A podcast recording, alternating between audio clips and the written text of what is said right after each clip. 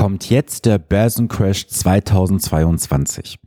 In den letzten Tagen hast du vielleicht auch gesehen, dass jetzt einzelne Indizes nachgegeben haben, das teilweise deutlich. Doch es sind nicht nur Indizes, die nachgegeben haben, nein, es sind auch einzelne Unternehmen. Insbesondere Tech-Unternehmen sind teilweise massivst unter die Räder gekommen. Und jetzt stellen sich natürlich Anleger auch berechtigterweise die Frage, kommt jetzt der nächste Aktienmarkt-Crash, ja oder nein? Ich kann natürlich jetzt nicht in die Glaskugel schauen, obwohl hinter mir eine Glaskugel auf dem Regal steht. Doch dieses faule Stück sagt mir seit Jahren nicht, was in Zukunft passieren wird. Und offenbar gibt es Marktteilnehmer, allen voran natürlich die Crash-Propheten, die sich jetzt wieder natürlich bestätigt sehen, dass sie sagen können, der Markt wird um 80, teilweise sogar bis um 90 Prozent fallen und man sollte jetzt aus Aktien herausgehen. Wenn wir uns jetzt mal natürlich mit der aktuellen Marktsituation etwas vertraut machen. Auf dem Tagesgeldkonto gibt es keine Zinsen. Auf dem Girokonto gibt es keine Zinsen. In den Lebensversicherungen, Bausparverträge, Rentenversicherungen und sonstigen Zinsprodukten gibt es auch keine Erträge mehr. Nun ja, wenn du jetzt aus dem Aktienmarkt rausgehst, wo willst du dein Geld denn investieren? Ja, du könntest es jetzt natürlich in deinen Geldprodukten parken, doch hast du dort auch ein Risiko, die Inflation. Die Inflation ist auch wieder zurückgekehrt. Sie lag statistisch, historisch bei zwei Prozent. Ich persönlich ging eher mal von drei bis dreieinhalb Prozent Inflation aus. Und ja, auch die Inflation wird in den nächsten Jahren durchaus mal zeitweise etwas höher sein als das, was wir bisher kennen. Sind das jetzt Indikatoren für dich, um nervös zu werden? Meine Antwort, ein ganz klares Nein. Warum ein ganz klares Nein? Schau mal, wenn wir jetzt mal die letzten Jahrzehnte zurückgehen, wir können auch bis ins Jahr 1900 zurückgehen, dann wissen wir, dass nach jeder Krise, egal welches, welches war im Markt, entsprechende Steigerungen weiter passiert sind. Nach jedem Hoch kommt dann Tief, nach jedem Tief kommt dann Hoch. Und das sind auch so ganz banale Dinge, die du halt für dich mitnehmen kannst. Du darfst dich von außen von diesen Impulsen, von den Mediennachrichten und Aussagen nicht blenden und leiten lassen. Und das ist auch ein Punkt, der immer wieder zu Tage kommt, wenn ich halt mit Coaching-Teilnehmern, mit Partnern, die ich persönlich begleite, auch dann spreche und frage dann, was habt ihr denn in der Vergangenheit gemacht und warum? Häufig sind es einfach emotional getriebene Handlungen, die am Ende zu einer Fehleinschätzung führen. Denn es ist natürlich auch vollkommener Fakt, du und ich, dein Nachbar, dein Papa, deine Mama, wer auch immer, keiner hat alle Informationen überhaupt verfügbar, um diese bewerten zu können.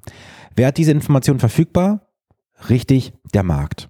Und wir sollten dem Markt einfach vertrauen. Und jetzt auch nicht wilde, fancy Anlagestrategien fahren, denn das hat natürlich in den letzten Tagen auch dazu geführt, dass massivste Anzahl von Anlegern auf dem kalten Fuß getroffen wurden oder auf dem falschen Fuß besser gesagt. Was ist passiert? Es gibt gewisse Sektorenfonds oder Branchenfonds. Gerade Tech-Fonds sind massivst in den letzten Tagen gefallen von den Werten her, weil natürlich auch dort ein Abverkauf stattgefunden hatte. Ich nenne jetzt hier mal bewusst keinen Namen. Es gibt einen Fonds in den USA, der ist 100% tech-lastig. Und schau dir diesen mal an, was der gefallen ist. Und das ist einfach eine Kettenreaktion, die entsteht, weil wenn die Anleger ihre Fondsanteile zurückgeben, dann muss halt effektiv dieser Fonds seine Teile auf oder seine Anteile, wollte ich sagen, auf den Markt schmeißen, ohne auf den Preis zu gucken. So, und wenn natürlich dann sehr viel Überhangangebot da ist auf dem Markt, ja, was folgt natürlich? Richtig, es gibt entsprechende Abschläge nach unten, nämlich Kursentwicklung nach unten. Und du solltest jetzt einfach für dich auch mal reflektieren und nicht rekapitulieren. Rekapitulieren tun jetzt wirklich die Schwächlinge, diejenigen, die halt spekulieren und nicht investieren. Diejenigen, die halt jetzt sagen, okay, ich reflektiere, die sollten jetzt mal sich mit ein paar Sachen wirklich intensiv beschäftigen. Die erste Frage wäre, ist meine Aktienquote, die ich aktuell fahre, für mich die richtige?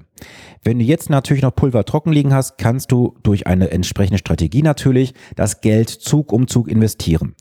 Wichtig dabei ist jedoch, wenn du jetzt sagst, du hast, ich nehme mal eine Summe, 50.000 Euro noch auf der Seite liegen, würdest diese jetzt gerne investieren wollen über zum Beispiel 10 Monate A 5.000 Euro das würde jetzt in, was weiß ich, vier Monaten irgendwas im Markt passieren, dann darfst du nicht von deinem ursprünglichen Vorhaben abrücken.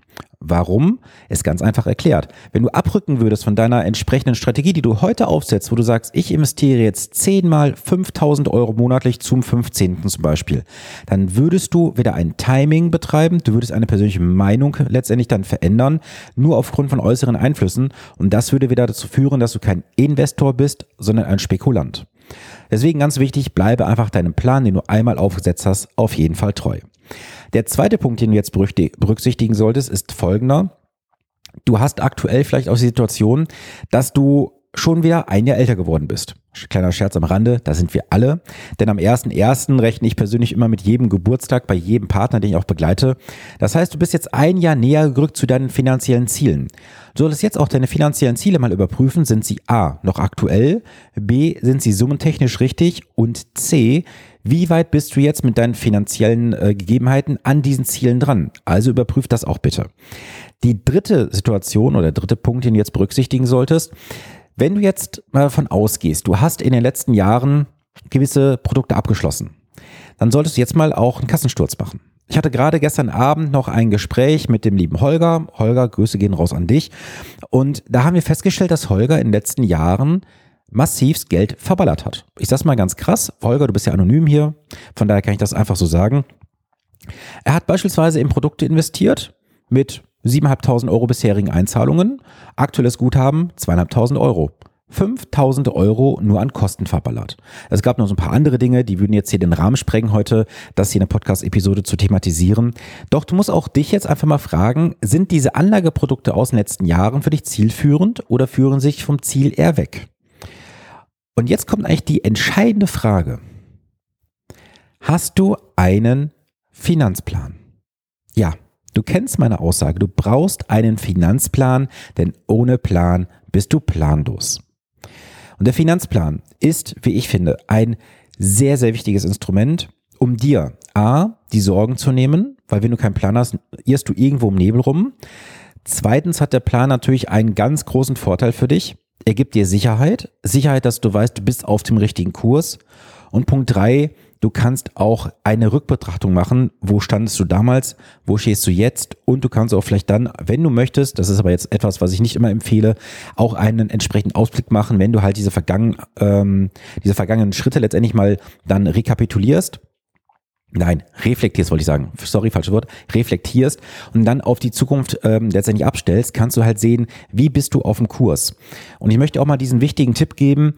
Stell dir immer mal vor, was wäre die aller, aller schlimmste Rentenhöhe, die du bekommen könntest als monatliche Einkommensquelle.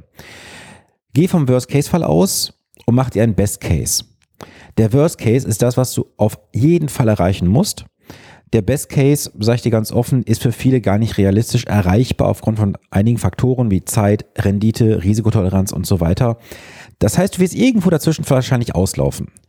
Und keiner, ich glaube auch du nicht, mein lieber Zuhörer, meine liebe Zuhörerin, würdest dich am Ende beschweren, wenn du am Ende deiner Erwerbstätigkeit ein bisschen zu viel Kapital auf der, Seite, auf der Seite liegen hast.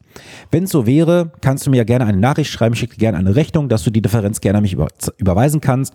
Dann hast du dieses kleine Luxusproblem auch los. Aber kleiner Spaß am Rande. Was ich einfach sagen möchte, lass dich einfach aktuell von diesen ganzen äußeren Einflüssen nicht beirren, lass dich nicht verwirren in dem Fall vor allem und bleib dir einfach selber treu. Es ist scheißegal, was Menschen in deinem Umfeld sagen. Ich kenne auch Menschen, die haben jetzt natürlich im Einzelaktienbereich in den letzten Jahren irgendwo ihre Gewinne gemacht und jetzt sind sie auf einmal pulverisiert, weil sie einfach vor Gier nicht aussteigen wollten. Ja, und wenn du natürlich dann in Einzelunternehmen unterwegs bist, die ich ja nicht beraten darf, aber so viel darf ich mal sagen, ähm, hast du einfach dieses Problem, wenn ein Unternehmen unter die Räder kommt, können gleich 20, 30, 50, 60 Prozent deines Vermögens pulverisiert sein. Und ob das Geld zurückkommt, ist eine andere Frage, denn du weißt, wer bereits streut, rutscht nicht aus. Das ist bei Einzelwerten auf jeden Fall nicht gegeben. Deswegen bleibe ich meiner persönlichen Anlagestrategie einfach treu, investiere breit in bis zu 15.000 Unternehmen weltweit. Ich bin nicht am MSCI World orientiert. Das ist mir vollkommen scheißegal, das weißt du. Denn gerade jetzt in Zeiten wie diesen zeigt sich einfach dieser Nachteil auch, wenn gewisse Indizes sehr techlastig sind. Du hast in den letzten Jahren da vielleicht ein bisschen was mehr an Rendite gemacht, aber so schnell wie die Rendite da ist, kann sie auch wieder weg sein, wie du im aktuellen Marktumfeld auch siehst. Ja, was mich jetzt natürlich interessieren würde, ist, was sind deine persönlichen ja, Vorhaben für die nächsten Wochen, Monate?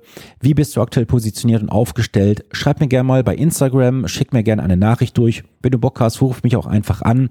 Ich möchte mit dir in Kontakt sein, in Kontakt bleiben und ich freue mich von dir zu hören. Hab eine geile Woche und du weißt, wenn du hier was rausgenommen hast für dich aus diesem Podcast, dann teile es gerne im Social Media, dass möglichst viele Menschen davon erfahren.